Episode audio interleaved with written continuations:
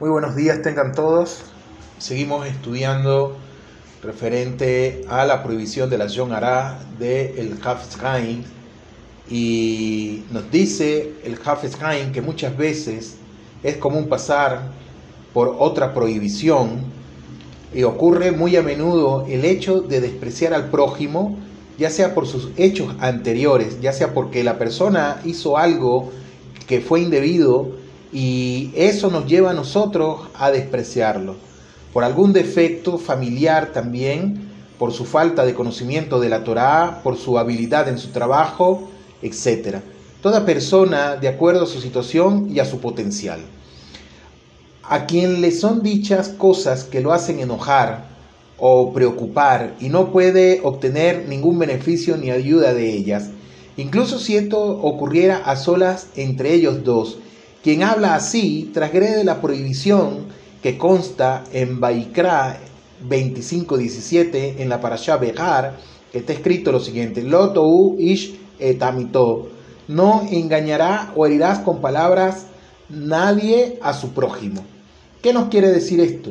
Si tú estás con una persona y le comentas algo y eso va a hacer que él se enoje, va a hacer que él se preocupe también y él no va a obtener ningún beneficio ni ayuda de ellos, eso se va a considerar que es una prohibición. Esto es anaad de Barim, hipocresía y palabras fraudulentas, hirientes o que entristecen. Según consta en el Talmud, Maseje Baba Mexía 58b, cuanto más grave aún si ocurrió ante la presencia de terceras personas. Si estás delante de, la de terceras personas, no estás solamente con él, si no hay otro ahí en el lugar donde tú estás, es mucho más grave. Y de acuerdo con esto se deduce que quien hiere al prójimo mediante chismes o calumnias, ya sea ante él o ante terceros, no solo recae sobre sí la consecuencia de hablar relación Aray y Regilud, según se mencionaron antes, sino que también transgrede esta prohibición. El final de este pasuj, el cual es la base para esta alajá, menciona lo siguiente: Vairate, Vaireta, me eloqueja, ki ani Adonai Eloejen. Y habrás de temer a tu Dios, yo soy Hashem vuestro Eloejen. Estas palabras vienen precisamente a recordarnos que debemos ser humildes, que hay un juez supremo que todo lo mira y que finalmente él será quien juzgará. Dentro de este contexto de Onab de Barín, son aquellas palabras que estiman los sentimientos de una persona, Shalom, y la Torah lo considera un hecho muy grave, pues los insultos o las ofensas, de cualquier modo que sean, son irreparables, ya que lastiman directamente al corazón. El Talmud Babli, en Maseje Babá Mexía 58b, cita tres ejemplos contundentes.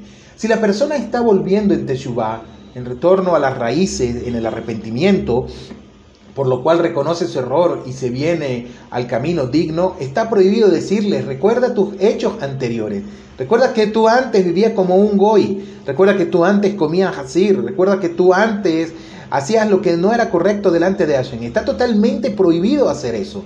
Si la persona es un converso o descendiente de converso, Está prohibido por la Torah angustiarlo mediante, mediante expresiones tales como recuerda las acciones de tu padre. Hazbe Shalom no se puede hacer. Y recordemos que está escrito, eh, está escrito 36 veces en la Torah que amarás al Ger. Si un Ger se acerca a estudiar Torah, ella misma prohíbe decir, ¿acaso la misma boca que comió alimento prohibido por la Torah ahora pronuncien sus palabras? Está totalmente prohibido hacerlo también. Según la expresión de Teguilín de Salmo 79.8, David Hamelech implora a Boreolán de la siguiente manera. Él dijo, Altis cor lano abonot rishonim. No recuerde las transgresiones de nuestros antecesores. Todo esto que se ha mencionado podrá llegar a interpretarse como no recuerdes nuestros errores anteriores ni lo de nuestros padres. Y aquí el Hafez nos enseña que está totalmente azul, es prohibido recordarle incluso el pasado a una persona o hablar palabras que lo vayan a herir a él. No se puede hacer, es una prohibición que enseña el Hafez. Tengan todos un feliz día, Shalom Leitrao.